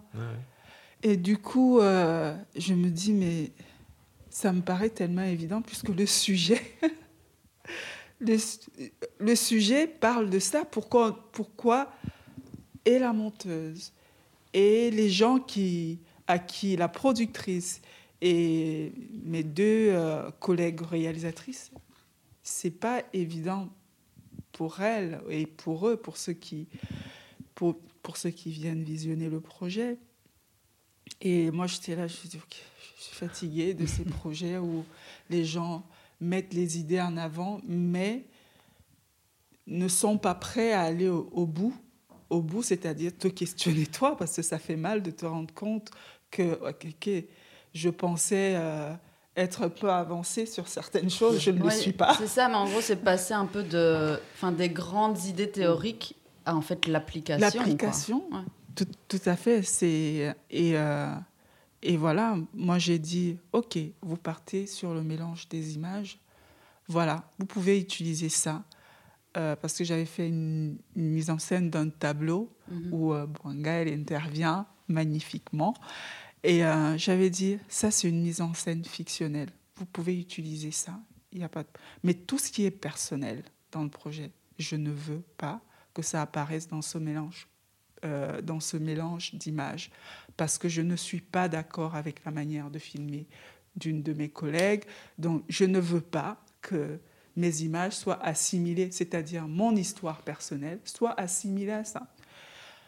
Et là, c'était euh, non, c'est pas possible, le film sans tes images, c'est pas possible. Je dis, c'est pas le film sans mes images, c'est le, ce qu'on veut raconter et comment on veut le raconter dans la pratique et dans le respect des idées des uns et des autres. Et, euh, et voilà. Et du coup, je dis, comme les choses se font, euh, les choses arrivent parfois et, et, permettent aux gens de se dire, OK, ce que Rosine disait il y a quelques mois, il y a, il y a un événement qui nous, qui nous re-questionne tous. Il y avait le mouvement euh, avec, euh, aux États-Unis, avec George Floyd, George Floyd et, et, tout ça. Et, euh, et l'été, je, je, leur dis ça et je dis, voilà, est-ce que dans votre manière de faire, vous trouvez que c'est pas à re-questionner? Est-ce que vous trouvez ça juste de faire comme ça? Et là, tout le monde, la productrice, ah, je sais que j'ai des choses à prendre, encore, je suis désolée. Je dis, je, non, je, je, ne veux pas. J'ai pris le temps vraiment de, de dire tout ça pour ne pas avoir un ton accusateur et vous faites. Non, je dis, dans notre manière de faire, on travaille depuis, je pointe des choses euh, que personne ne pointe. Et encore maintenant, je trouve, euh, moi, je suis à un niveau où la période, le contexte actuel me, me dit, Rosine, soit tu vas au bout et tu n'acceptes pas, tu ne lâches pas, soit tu arrêtes. Mm. Moi, je suis à ce niveau-là et je leur dis ça et je leur dis pourquoi je fais ça, parce qu'on on, on crée un comité de gens qui viennent visionner un film et il n'y a que de, des blancs qui viennent juger mon travail et mon histoire qui vient me dire ah ça ça je comprends pas bien ça je j'entends pas bien je, je, dis mais qui es-tu en fait qui es-tu en fait pour venir dire que ça ne fonctionne pas? Mm. je veux je veux je, je, je fais ce projet d'abord pour confronter des gens qui me ressemblent et après confronter d'autres personnes qui seraient intéressées à ce que je raconte mais en première ligne, comme Bouanga disait, pour qui tu racontes l'histoire, qu'en première ligne, les gens pour qui je raconte cette histoire ne sont pas représentés, moi je me sens. J'ai pas, pas de place, ça veut dire que je prends mes images et toute mon histoire, je, voilà. Ça veut dire que les gens euh, euh, à qui je m'adresse ne sont pas là, ne sont pas présents alors je suis, euh, je suis juste un outil dans ce projet. Je suis juste euh, quoi La caution. Euh, la caution ouais. pour raconter, pour aborder le thème décolonial, décolonisation, tout ça. Et voilà. Et c'est douloureux parce que on se retrouve un peu se dire oui, je vais encore me, me serrer les poings et, et, arriver à dire ce qui me dérange, ce qui ne va pas en moi et mais je suis contente. Je suis contente parce que. oui, non, mais c'est vrai. Il y a la euh, satisfaction quand même. C'est épuisant. Oui, mais, mais il y a quand même une satisfaction de mener ce, de, ce genre de projet-là euh, au bout. Mm. Tu vois, sans, euh, sans se renier. Mais, euh, mais c'est vrai qu'il y a une charge. Il y a vraiment une charge. Enfin, raciale, mentale, on en parle. De faire le travail pour de deux. faire le travail pour Vraiment, deux, euh... parce que tu, tu, tu réfléchis d'abord, est-ce que ce que je ressens, c'est juste? Est-ce que c'est pas... Voilà, tu te, tu te questionnes pour savoir si ton ressenti est juste. Et tu vas devoir travailler pour que l'autre en face de toi puisse comprendre. Et c'est ça qui est épuisant. Mm -hmm. C'est ça qui est épuisant parce que tu fais le travail. Mais c'est ça, après, c'est il y a un moment où tu vois que ce soit les gens qui disent, enfin, Césaire disait accommodez-vous de moi, moi je ne m'accommoderai pas de vous. Et à un moment, enfin, moi j'en suis là aujourd'hui. C'est vraiment de se dire, je ne cherche même pas à ce que tu comprennes ou à ce que tu sois d'accord avec moi. C'est comme ça, c'est ce que c'est. Parce qu'il y a un moment, on peut plus faire ce travail-là. Ça me demande une, une une charge mentale. Une charge mentale. Et dans, une, et dans une Prisme, énergie, tu le dis euh, si bien, parce euh, qu'il y a, il y a un texte. Non, mais c'est vrai. C'est pourquoi je le dis. Je le dis aussi pour ça. C'est vraiment cette. Euh, cette espèce de oui de momentum où euh, les questions qu'on- qui, qui sont euh, posées d'actualité. Moi, j'ai un papa historien qui les posait déjà dans les années euh, 70, 80. Donc, quand j'entends en plus, oui, c'est très actuel là maintenant, je dis non, non, c'est parce que vous ne- il n'y avait pas les espaces pour diffuser toutes ces, choses-là. Alors, évidemment, je pense qu'il faut toujours faire preuve aussi d'une certaine euh, euh, humilité et de se dire que les gens ont fait le taf avant nous. Mhm. Donc quand il y a la, la première ceci, la première cela, donc je déteste tous ces trucs de la première femme noire. Non, c'est pas la première d'abord. Vas-y, va bien chercher, Recherche, ouais. recherche. Et quand bien même, c'est euh, ça, je- ça- ça- c'est une, façon quand même aussi, je trouve, de disqualifier tout ce qui aura Tout été le fait. combat de- derrière. de. Et donc ça, c'est, euh, je, suis très attentive à ça. Par contre, euh, je, sais que euh, il y a tout un tas de, de- choses là maintenant que je, enfin, que je refuse. Moi, ce travail. en plus, tout ça a été théorisé et donc ce ton, quand ma maman elle dit oui, donc tu vas faire attention à, la façon dont tu vas t'exprimer, le ton et tout ça, le tone policing, donc il faut dire ça, donc pas trop énervé, mais quand même ceci. On te disqualifie quoi qu'il arrive. Tu es trop énervé, oui, c'est émotionnel. Oui, so what? Bien sûr, on est tous des créatures émotionnelles. Donc, euh, c'est- je veux dire, est-ce que c'est parce que je suis énervé Est-ce que c'est parce que je m'emporte? Est-ce que parce, parce que je bégaye? Est-ce que c'est parce que j'ai un accent? Est-ce que c'est parce que euh, je suis moins à l'aise dans euh, la langue que ce que je dis est faux? Non. Donc, toutes ces, toutes ces choses-là, cette, pédagogie, cette façon de, de, de- de nous silencier, euh, ou euh, de disqualifier, ou d'ironiser, ou, ou bien tu te ret- retrouves aussi face à des gens qui tout d'un coup, euh, je sais pas, virent leur cutie, et donc euh, ont décidé de porter tout le poids de la colonisation, de l'esclavage, de, de- de- et tout, et donc ça prend toute la place. Et donc commencent à pleurer, ils veulent dire ça, ils veulent faire amende honorable, ils veulent réparer, c'est ça et tout. Et donc à ce moment-là aussi, tu n'as plus de place.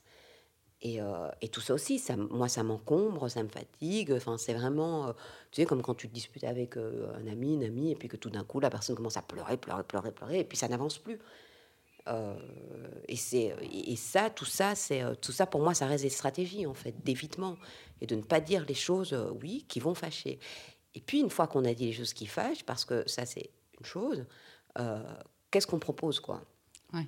Et moi, c'est ce- c'est c'est- c'est ça euh, réellement qui m'intéresse. C'est OK, une fois qu'on a mis euh, le doigt sur ce qui fait mal, euh, qu'est-ce qu'on fait? Et c'est la suite. C'est euh, parce que même cette, enfin, il y, a des thèmes qu'on aborde peu ou que j'entends moins. Parce qu'évidemment, donc restons humbles, tu vois. Mais euh, tout ce système non dit colonial et tout repose quand même sur un système économique. hein, qu'on qu'on- qu'on le dit. Et ce système économique, il est toujours là. Donc les gens qui ont profité euh, de la colonisation, qui ont profité euh, euh, de la traite, qui ont profité de, justement du, labeur des autres, ça, ils sont toujours là. Et, c'est ce qui m'intéresse en fait par rapport à ça, c'est qui a le droit de parler et qui a le pouvoir. Et ce pouvoir-là, et est-ce que j'ai envie de rentrer dans ce système-là ou de proposer quelque chose d'autre?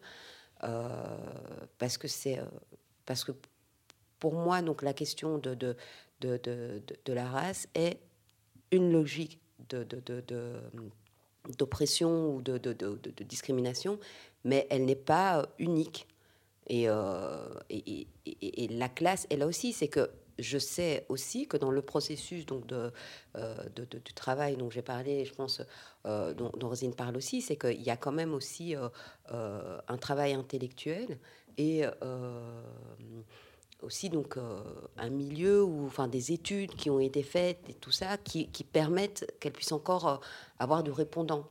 Mais qu'est-ce qu'on fait de tout de, de- de toutes ces personnes qui n'ont pas ça?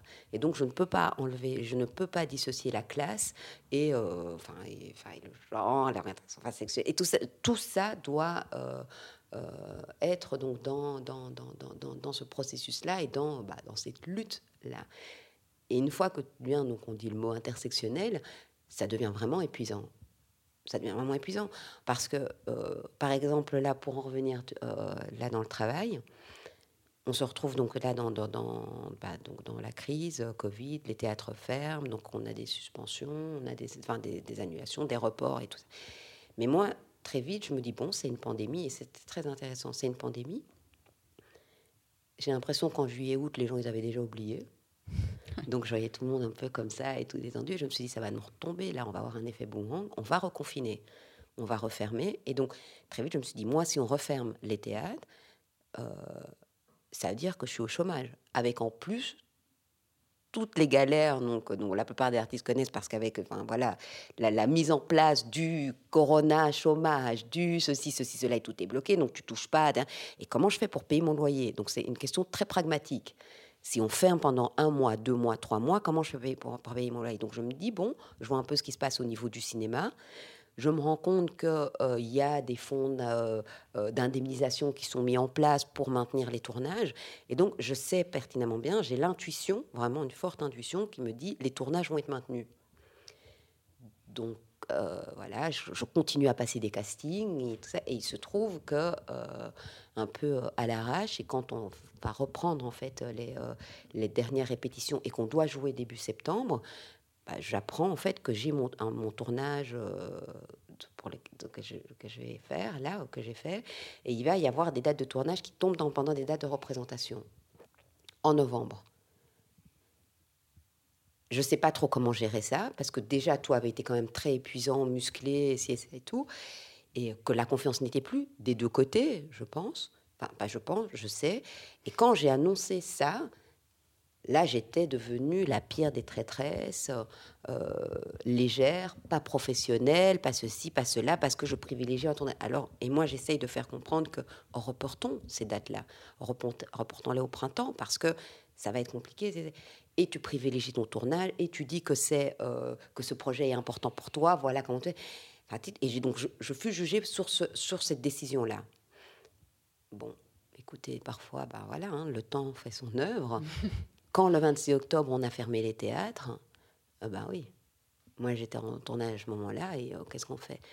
Et là, il y a quand même aussi donc une question aussi de jugement et donc de, et social et économique. Moi, je ne peux pas me permettre euh, d'être au chômage pendant 3-4 mois. C'est pas le cas de ma partenaire et peut-être une partie de l'équipe. Mmh. Je suis une maman isolée, j'ai un loyer à payer, enfin tout ça. Et ça, c'était très concret pour moi. Mais ce qui fut et qui pour moi est d'ailleurs, je pense, euh, une base d'un texte, d'un travail, c'est que... Donc, après, on se dit, on va te remplacer. Donc, on va te doubler et tout. Ce qui, en soi, moi, j'aime beaucoup le fait, au fait que les acteurs, enfin, que les interprètes puissent avoir des... voilà, des, des, des, doublures, mais je n'arrive pas à trouver, mais en tout cas, on puisse être à deux. Je trouve qu'au niveau ben, justement du partage, du travail, ça, du temps et tout, je trouve ça très, euh, très cohérent avec ce que je défends. Euh, néanmoins, c'est un texte qui est extrêmement autobiographique, et puis comme je l'ai dit, ça se base aussi sur mon physique. Donc, je pense à une personne en particulier, une actrice qui est chanteuse, qui est ceci, et tout, qui correspond. on en parle et elle est emballée par le projet. On, en parle à une autre actrice. Bon, je vous passe les détails où elle dit oui, puis après, elle elle a, dit non, et elle s'est dit, hum, ça c'est. Je pense que c'est pas si simple que tout, tout ça. Mais il y a une douzaine de noms auquel elle pensait. Et donc là, tout d'un coup, tu te retrouves vraiment dans le bois d'ébène. Donc une noire en vaut une autre. Mais dans les actrices qu'elle a, on a vraiment tout à fait l'opposé de moi. Que ça soit donc dans l'énergie, dans un, mais physiquement aussi. Donc le texte ne tient même pas. Donc je me dis, bah, écoute, dans ces cas-là, réécrit. Et, et, je me dis, mais ça ne va pas jusque-là, parce que tout d'un coup, il y a le projet, il y a ça, je veux faire vite. Bon, de toute façon, ce n'est plus d'actualité, puisqu'on a tout fermé là jusqu'à février. OK. Mais il y a quand même une phrase qui m'a été dite à ce moment-là, quand euh, on est vraiment dans... Euh, avant que ça ferme, donc on est là, le, à ce moment-là, c'est le 26 octobre, j'ai eu ma première journée de tournage, et euh, le soir, on se fait un Zoom. Et elle me dit, oui, mais bon, tu dis que c'est ton bébé, que tu y tiens, mais quand un bébé, on l'abandonne pas. Si c'est ton bébé. D'abord, bon, je, plaisante parce que bon, enfin voilà, c'est un peu le sens de la répartie. Je dis bah écoute, il est en garde alternée, hein, c'est pas grave. Hein, je plaisante, mais je réfléchis à ça. Et en fait, je me dis mais le nombre d'amis, de proches, de, de, de, cousines, donc vraiment très proches, qui sont arrivés en Europe euh, à 9 ans, à 16 ans, parce que la maman, donc elles sont nées, elles sont nées au pays, euh, et puis la maman, pour x, raison, a dû euh, la laisser à la grand-mère, à la tante, à ceci et ça et tout. Tu laisses ton enfant et puis tu vas et puis tu te fais ta situation et tu fais venir ton enfant. Mhm. Et en fait, j'étais là, je réfléchissais à cette phrase et je me suis dit, mais donc c'est vraiment ça quand on est incapable de sortir de son cadre de référence Mhm. et, et de, de son système de valeurs, de pensée, d'imaginaire même. C'était et cette phrase qui était comme ça extrêmement sentencieuse et jugeante, je me suis dit mais euh, parce que tu étais là, tu fais mais attends, mais c'est quoi? Et je dis mais qu'est-ce que c'est être une bonne mère, une mauvaise mère Et cette petite phrase, donc voilà, bah oui, quand on, quand on est euh, quand on a un enfant, on l'abandonne pas, Hmm. on le laisse pas. Est-ce qu'on a toujours le choix Et On cette pas chose-là, en fait, c'est ça, ça a ouvert chez moi un espace, un espace pardon, de, où je me suis dit, mais c'est fou, en fait, parce que oui, on est je suis vraiment face à quelqu'un qui est incapable, en fait, de, de, de, de- de sortir de ce système de pensée-là. Et surtout quelqu'un qui n'a pas d'enfant. Et, et en plus, et en plus C'est ça. ça. Parce que, et, et c'est ça qui est intéressant aussi. Ouais. C'est que les gens qui vont toujours te donner des conseils d'éducation et ceci et te juger, c'est ça et tout. ou Bien l'enfant est petit, et genre avec ton ado, oui, tu ne devrais pas. aider. Alors que bon, ok, l'enfant il a encore trois mois, bon, rendez-vous plus tard.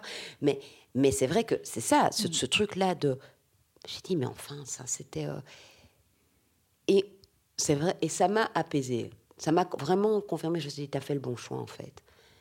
Et en même temps, c'est- enfin voilà, hein, je. Qu'est-ce qu'on en a discuté au téléphone de est-ce que c'est bien, est-ce que c'est pas bien? C'est fou. dit, tu- pour l'instant, tu dois vivre. Et ça, si tu ne fais pas, si tu euh, rates une date, de toute manière, euh, tu ne seras pas payé. Surtout, c'est c'est tellement une période euh, très, très incertaine, comme ça, où on n'a pas, on ne peut pas se projeter. Il faut avoir un peu d'humilité par rapport à ça, par rapport au fait que et, et- et un peu de générosité aussi, Mm. de se dire, demain, c'est pas sûr que ces dates vont rester, c'est pas sûr, il n'y a aucune garantie, puisqu'il y a un contexte qui fait que c'est difficile d'avoir des garanties. Moi, je ne viens pas euh, un peu comme Boagra d'une famille euh, artistique, on me l'a toujours demandé. Ici, c'est comme si pour faire de l'art, il fallait euh, d'abord être adoubé ou venir d'une famille ou avoir une culture. Ou, euh, moi, je viens d'un euh, bidonville de Vogada au Cameroun et j'en suis fière parce que c'est pas parce qu'on vient de là qu'on doit absolument. euh, de- c'est- à un moment, c'était devenu un peu comme enfant de commerce quand on se représente comme ça. Et j'avais un peu, j'étais un peu gênée parfois de le dire, de dire je viens de là, je viens de telle, condition. Mais je ne, dois, je ne dois pas en avoir honte parce que c'est, le problème de ceux qui l'utilisent pour pouvoir euh, euh, euh, utiliser ça pour dire Ah, regardez cette jeune fille qui vient et, elle est là aujourd'hui, elle raconte des histoires comme si c'était un trajet impossible. C'est parce que c'est un contexte qui, qui rend ça impossible. Mais sauf que, je vais dire, il ne faut pas une condition pour pouvoir devenir quelque chose. Il ne faut pas, je veux dire, des gens, des artistes peuvent naître de n'importe où et, et, dans n'importe quelle condition. C'est pourquoi je suis fière de, venir de ce, de ce bidonville parce que j'estime que euh, euh, on peut venir de n'importe où et faire ce qu'on veut. Et, et voilà. Et j'avais, euh, je sais plus de ce que je voulais dire, mais euh, je sais une chose, c'est que la famille était très importante pour moi parce que je suis ce que je suis aujourd'hui grâce à ma famille, grâce à un père qui, qui, qui voilà, fils d'esclave, qui vient de nulle part et décide de changer les choses, de changer une génération, de se dire, moi j'ai vécu ça, je veux donner autre chose à mes enfants. Et pour moi, je trouve ça extrêmement courageux de quelqu'un qui n'a pas étudié, qui, est, qui était ouvrier dans un champ de café et qui dit, mes enfants vont faire des plus grandes écoles et je vais leur, don je vais, je vais leur donner euh, les moyens de le faire. Et il sait donner les moyens de le faire. Et, euh, et pour moi, quand il n'était plus là, ma mère, euh, qui était toujours avec lui, a repris le bâton de commandement, puis c'était mes sœurs. Donc je suis ce que je suis aujourd'hui. J'étais la, la, petite dernière, mais je suis ce que je suis aujourd'hui parce que cette famille-là a, a, fait le travail. quoi. Et j'essaye, dans mon travail, de recréer ces liens-là. Et, euh, et pour moi, Ça a commencé avec Bouanga, avec mon, mon premier fin d'études. Ça a commencé avec Bouanga parce que c'est la première fois que je m'essayais sur une fiction. Et c'est c'est ce que je voulais faire parce que ce que j'imaginais, le documentaire, je ne le connaissais pas. J'ai découvert ça à l'INSAS, le documentaire de création. Mais quand j'imaginais des histoires, c'était des histoires fictionnelles, donc c'était de la fiction. Et là, je filmais un visage, une expression et une personne qui me renvoyait une histoire commune, quelque chose, une base commune, quoi. Et au-delà de ça, je, je, voyais une personne extrêmement généreuse. Et, euh, et il y a quelque chose que j'enlèverai jamais de ma tête, c'est que j'étais là. C'était une relation fragile parce qu'on se rencontrait autour de ce projet dont on, apprenait à se connaître. Et moi qui suis euh, timide, avec son humour, elle arrivait à, à, connecter avec moi, à me faire rire. Elle, avait, elle a su, je veux dire, par son humour, à casser ma timidité, c'est-à-dire ma protection. Et, sa générosité, ses gestes d'attention, j'étais enceinte. Euh, et euh, il y, a y, a, y a un truc, j'oublierai pas. Je me suis dit, celle-là, c'est. Oui, elle est rentrée dans mon cœur, quoi. Elle est... J'étais là, on, est, on tournait à Tour Taxi à 3 h du matin, une séquence de Tu seras mon allié. Et il faisait froid et tout. Elle a enlevé sa veste. Elle est venue. elle, a, elle a mise sur mon dos. Je me dis, mais c'est qui ça? Et elle est repartie. Et c'est, je veux dire, c'est le lendemain, j'étais là, je me suis dit, mais qu'est-ce que j'ai vécu? Et, euh, et c'était ça, et c'est parti. Et, euh, et euh, c'est son extrême générosité, sa sagesse. sa sagesse. J'aime quand, quand je lui dis quelque chose, elle dit, maman bosse, écoute. et et voilà, et euh, j'aime euh, la distance qu'elle peut prendre par rapport aux situations. Parce que je ne veux pas parler de, travail parce que quand je vais l'appeler, je vais lui dire, j'aimerais faire... Elle va être présente, elle va être là sans demander les conditions, les trucs.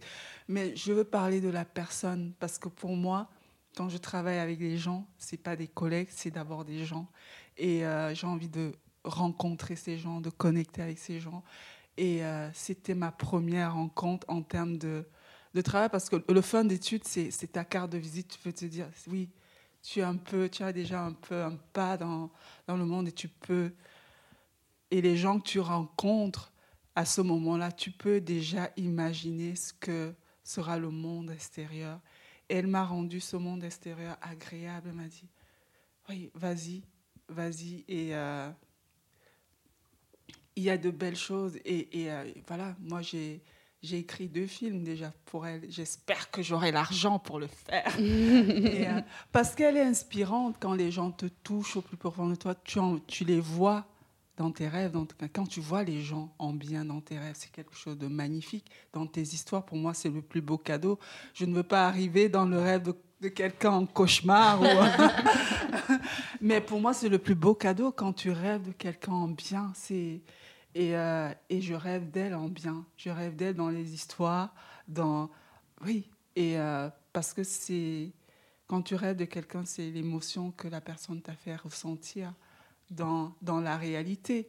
Et, euh, et c'est ça que je garde, c'est ces émotions qu'elle me fait ressentir quand on s'appelle, quand elle est en Afrique du Sud, dans ce texte ou dans un coin du monde. Je sais qu'elle est là je n'ai pas besoin de lui parler tous les jours, je sais qu'elle est là. Et euh, c'est difficile d'avoir des gens comme ça, où on sait que ces personnes sont là. Et des gens qui se dévouent pour qu'une histoire se raconte. C'est ça. C'est pas mon histoire. J'ai dit une histoire se raconte.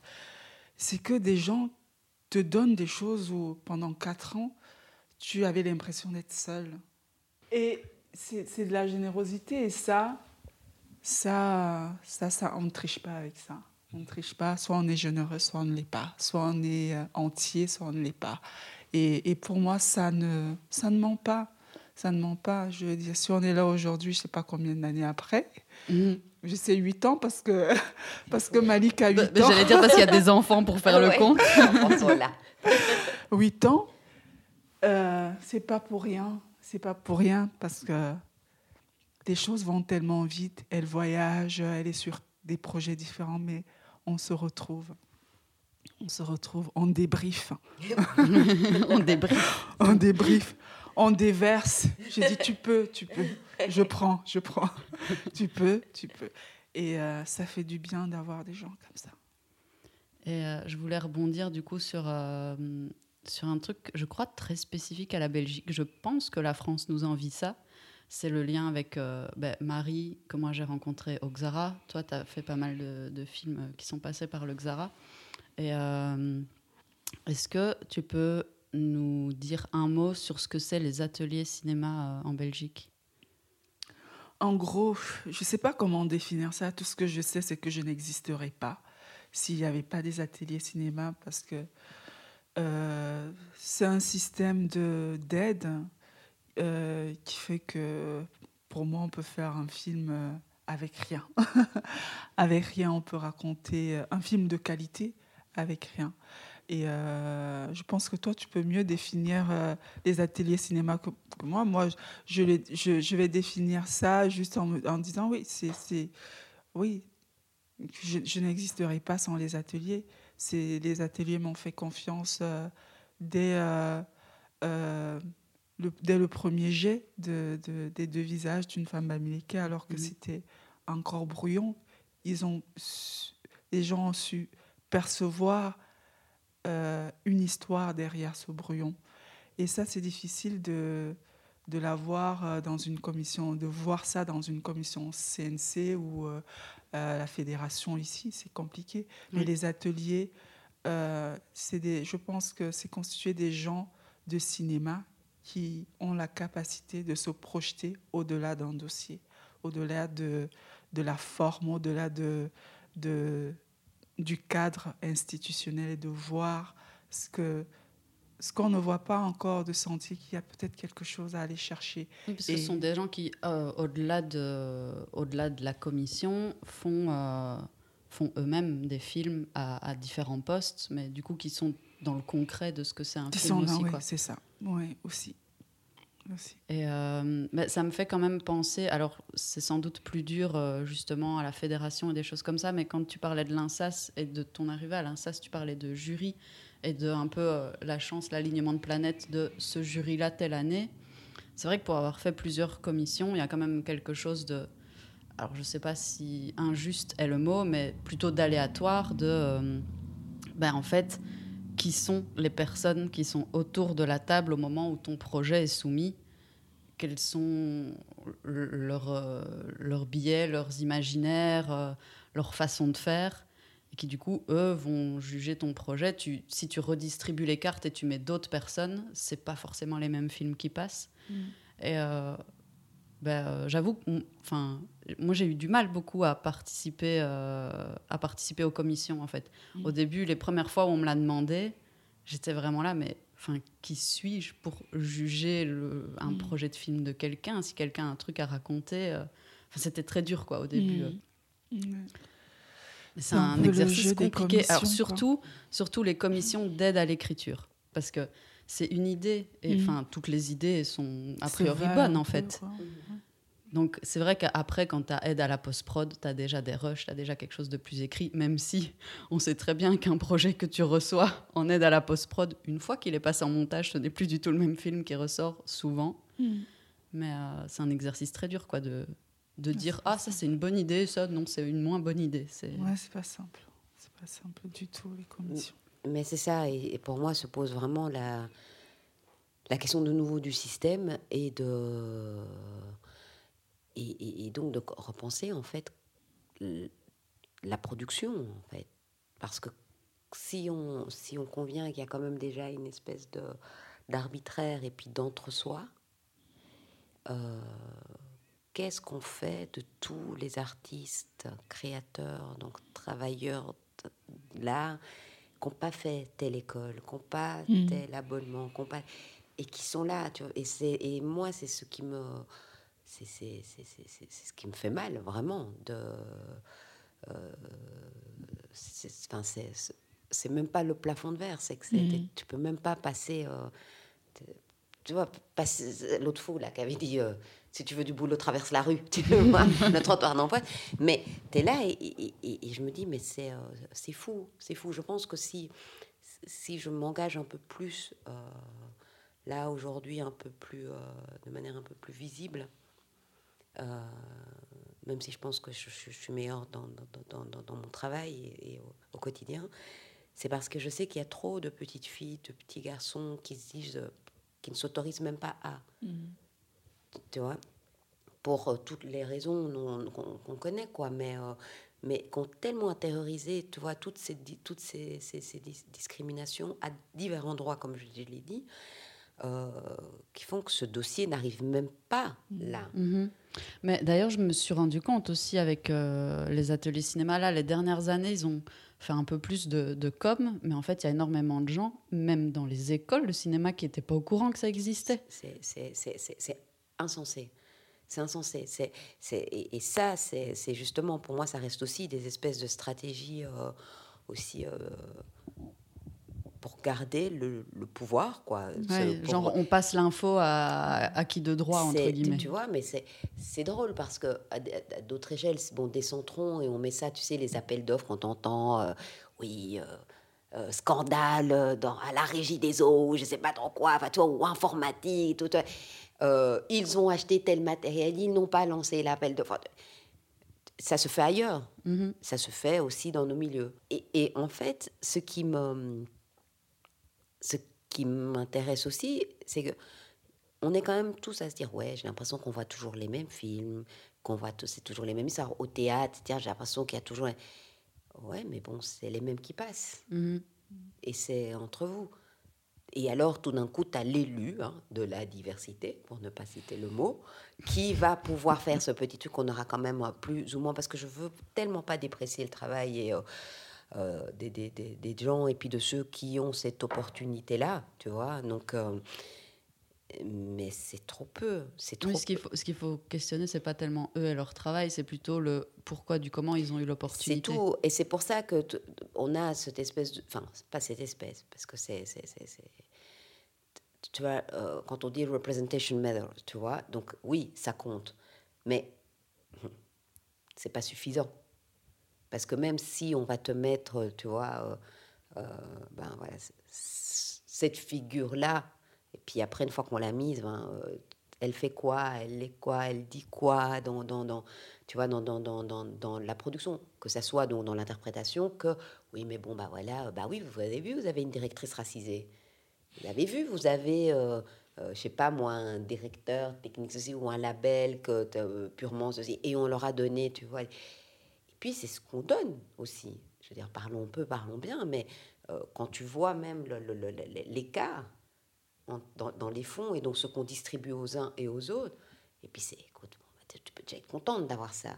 Mais il y a un moment où moi, je veux plus le plat du jour, quoi. tu vois, je veux aussi le menu cinq couverts et tout ça, et tout bien, et je veux me mettre bien, et je veux que mes gens soient bien, que la famille soit bien. Et donc, non, je veux pas dire merci Boana, parce que tu m'as donné le minimum minimum, parce que je connais la qualité du travail de Rosine, du travail de tel, tel, tel, tel, et que donc, non, je sais combien tu as, je sais combien tu as reçu, on va se débrouiller pour faire passer, l'info, que ceux qui veulent ben, aient ces infos-là, que ceux qui veulent faire autrement, parce que c'est ce choix aussi de se dire, bah, peut-être que moi je vais faire autrement parce que je ne vais pas me sentir à l'aise.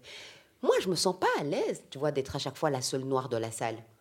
Je suis pas à l'aise. Donc moi, ça m'intéresse pas, en fait, d'être à table là avec les gens qui vont me regarder. Hum, hum, et puis, je suis pas à l'aise. Pourtant, il y a les, j'ai les codes, ou une et tout. Mais ça tu vois, cette chose-là et tout. Et c'est peut-être aussi ça qui me donne cette liberté de ton-là. C'est que moi, si je suis là, c'est parce que j'ai envie d'être là. Et j'ai envie d'être là, euh, tu sais, pour des raisons qui, je pense, vous échappent. Euh, et qui sont peut-être même euh, soit old school ou soit qui appartiennent pas à votre monde, quoi. Je veux et donc, pour dire par rapport à ce qu'on fait, bon, il y a ce festival Bruxelles Afrique Capitale. Mm. Mm. Euh, je voulais que tu parles J'allais, c'était dans, ah. dans les plateaux à passer. j'ai, j'ai, vu le texte de Dorine. C'est beau. non, mais euh, c'est quoi? C'est un moment, donc je veux dire, un directeur d'une maison, euh, euh, voilà, donc euh, de Christophe Galland, donc au Hall de Scarbet, qui me dit ah ben tiens, j'ai envie de faire. il y a les Afriques Capitales, donc un programme de capital culturel en Afrique qui est mis en place. Il va y avoir normalement un lancement au Maroc, tout ça et encore tout ça un peu bougé. Mais j'ai envie de faire quelque chose à Bruxelles. Ça te dit? Sauf que bon, déjà, quand il faut aller négocier des choses comme ça et tout, bon, faut pas y aller tout seul, toute seule, encore moi toute seule. Et puis même, il y a tellement de talents et je crois tellement justement en cette espèce de, réunion des, talents, des esprits, des, sensibilités, tu vois, des compétences, que bon, voilà, je forme cette espèce de petite équipe. Euh, donc avec trois autres personnes, donc Audrey Marion, Gia euh, Brassard et euh, Christelle Pananzila chacune un peu sa spécialité. Et on se dit, ben, ok, on va monter en place un festival qui euh, va mettre, euh, faire rayonner, faire euh, mettre en lumière les talents de, des afro-descendants. Alors, je ne sais pas comment on les appelle, les diaspos, les migrants, les racistes, les afro-descendants, les, les afropéens, tout, tout, tout, tout, tout, ce que vous voulez, vous mettez ce que vous voulez là-dedans. Mais en tout cas, le point commun, c'est qu'on se ressemble quand même un peu. euh, voilà, qu'ils aient cet espace-là. Voilà. Euh, alors évidemment, c'est très, euh, ça reste malgré tout ce système où tu viens et tout. Et donc comment ne pas être la Libye, le token de genre de, de ça et tout. Mais malgré tout, on entre vers la porte, tu ouvres un peu plus grand et tu fais rentrer la famille. Et pas que, pas qu'artistique je veux des scientifiques, je veux des gens de, de, de, de l'associatif, je veux euh, des passants, je veux, on est à Scarbeck, je veux que les gens qui rentrent à Scarbeck, parce qu'en plus moi je suis Bruxelles, je suis née à Bruxelles, donc Scarbeck, euh, c'était les premiers, leur café, c'était les soirées, c'était comme ça et tout, donc je veux que les gens puissent revenir comme quand tu étais là, tu passes, il était l'heure, puis tu es dans le tiers et puis tu dis ok j'y vais, que tu te, tu te sentes de nouveau à l'aise pour rentrer là. Euh, et, c'était ça un peu l'objectif de ce festival, quoi, de créer pendant trois semaines euh, la rencontre. Mais aussi donc de faire une espèce de pont avec les artistes ou euh, jeunes pousses, on va dire, sur le continent. Et, et, donc il y avait différents projets aussi. il y a un projet parallèle que j'ai mené là, qui s'appelait Jean de Bruxelles sur les marchés à Bruxelles. Et ça, c'était une, récolte de portraits, de petites histoires sur euh, justement les afro-descendants. Et c'était qu'est-ce que c'est enfin, Quand on te pose la question d'où viens-tu Comment tu réponds à ça? Il y a des gens qui sont très mal à l'aise avec cette question. Il y a des gens qui vont être qu'à répondre parce que c'était sur les marchés. Donc, elle est de dire bah, Bamako, de Keene, de chez le dentiste, de l'église.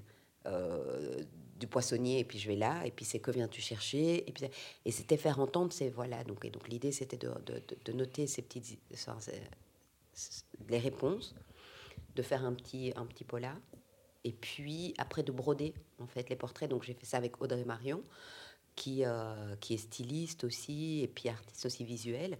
Et après on a brodé en fait tous ces portraits. Et c'était faire des différents marchés, parce que les afro-descendants, c'est pas que Châtelain, mais c'est pas que la gare du Midi non plus. Et alors évidemment qu'elles puissent revenir, euh, euh, si possible, et donc de se voir là en œuvre d'art Mhm. et de savoir que leur histoire est précieuse aussi. Et ça, c'était donc euh, Jean de Bruxelles et Bruxelles Afrique Capitale donc de l'année passée. Puis cette année, donc on, a, euh, on voulait remettre euh, le couvert parce que je voulais justement, c'était important pour moi qu'on se dise pas c'est un one shot, c'est par hasard. Mhm. donc quand on s'est dit ok on va faire une seconde édition, il y a l'expo Great Black Music là donc jusqu'au 17 janvier, je pense c'est ça. c'était comment on peut proposer quelque chose qui accompagne cette expo euh, et en travaillant sur la résistance et les figures de résistance. Et euh, avec, avec, avec la menace Covid, la pandémie et ce qui va refermer. Donc très vite, je me suis dit, il faut qu'on prévoit quand même malgré tout. C'est pas la panacée, euh, mais la version online. C'est pour garder cette trace-là. C'est pas la panacée, mais en même temps, sinon, sinon on ne pouvait pas il n'y avait rien. C'est comme ça qu'on a conçu ce programme-là, et donc il y a eu correspondance. Là, c'était un projet de lettres, et c'était euh, enfin, comment, ce qu'on aura envie de dire à euh, une figure de la résistance ou bien à un artiste euh, qui nous inspire, qui nous a accompagnés, nous a inspirés. Et pour moi, de nouveau, était important ben, de, multiplier les récits et qu'il y ait parce que évidemment dans mon fantasme c'était laisser une boîte pour que les, les, les voisins aussi puissent laisser leur histoire avec cette fracture numérique qui est concrète. Donc, je me disais, bon, bah, la bonne vieille boîte que tu laisses à l'intérieur de, du théâtre pour envoyer ton courrier, comme le mail, etc. Et tout, parce qu'on l'a vu aussi avec, euh, avec euh, Covid et les écoles l'ont vu, c'est qu'il n'y a pas d'ordinateur dans tous les foyers, il n'y a pas de connexion Internet dans tous les foyers. Et donc, ça aussi, enfin, ça, ça, me préoccupait. Et à côté de ça, on accompagnait ça lors de, concerts.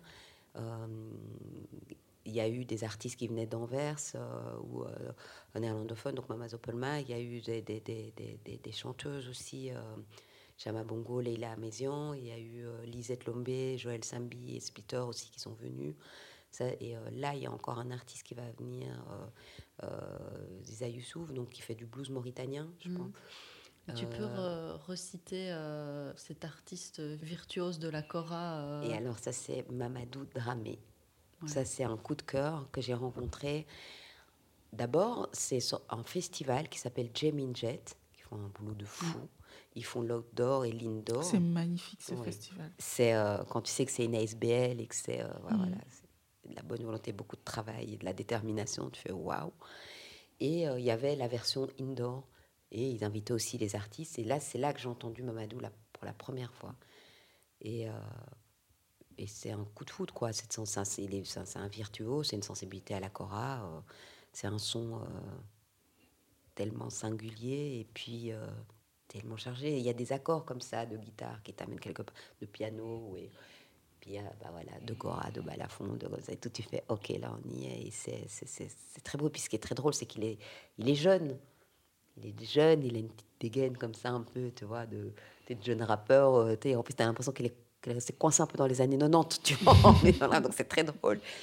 Et euh, tout se déploie, quoi. Tu as un continent qui s'offre à toi à ce moment-là, et c'est pas un cliché. Et en même temps, euh, il y a quelque chose de très euh, moderne dans sa façon de jouer. parce que je ne connais pas plus que ça en plus, enfin, voilà. mais qui fait que ça connecte. Et puis plus tard, on a fait des, des duos euh, pour les Lingers, donc, euh, donc, euh, qui est une association qui organise des cafés littéraires, et souvent à l'arrache. quoi. Donc on reçoit le, on, reçoit le texte comme ça, et tout, puis bim, bam, puis il me suit. C'est de l'écoute. Il me suit, je le suis, on laisse la place, on dialogue, parce que c'est mhm. même pas il me suit, c'est trop prétentieux. C'est la, la Cora à sa place, elle, se, elle a son langage, et donc je l'écoute, je laisse sa place, puis il me laisse. Et ce qui est drôle pour l'enregistrement, c'est que Mamadou n'avait aucun texte. Donc, j'étais un peu en triangulation, comme ça, euh, euh, parce que, bon, moi, je les avais, euh, parce qu'alors, il écoute, mais il est en total impro lors de cette captation, qui est quand même en séquence, tu vois. Donc, c'est vrai qu'il y a des moments où, bon, ben, ça étouffe un peu la voix, mais c'est pas très grave. Alors, il s'excuse un peu et on essaie. Et donc, j'étais un peu chef d'orchestre là, à ce moment-là, c'est vrai. Ok, là, tu t'as laissé, mais c'est très, très beau. Et c'est cette écoute-là. Ça, c'est Mamadou Dramé. Et il est tellement, tellement talentueux que je. Enfin, à chaque fois que je peux, j'essaye quand même de l'inviter. Mmh. Magnifique. Moi, j'ai. Euh, j'ai beaucoup aimé le concept. Ah, c'était des textes euh, singuliers, mais quelle profondeur. Quelle profondeur. Merci. Non, mais c'est ça aussi, je pense, qu'il faut se dire, et c'est pour ça quand je, euh, je dis, enfin, on questionne, tu vois, le centre et la périphérie, c'est que euh,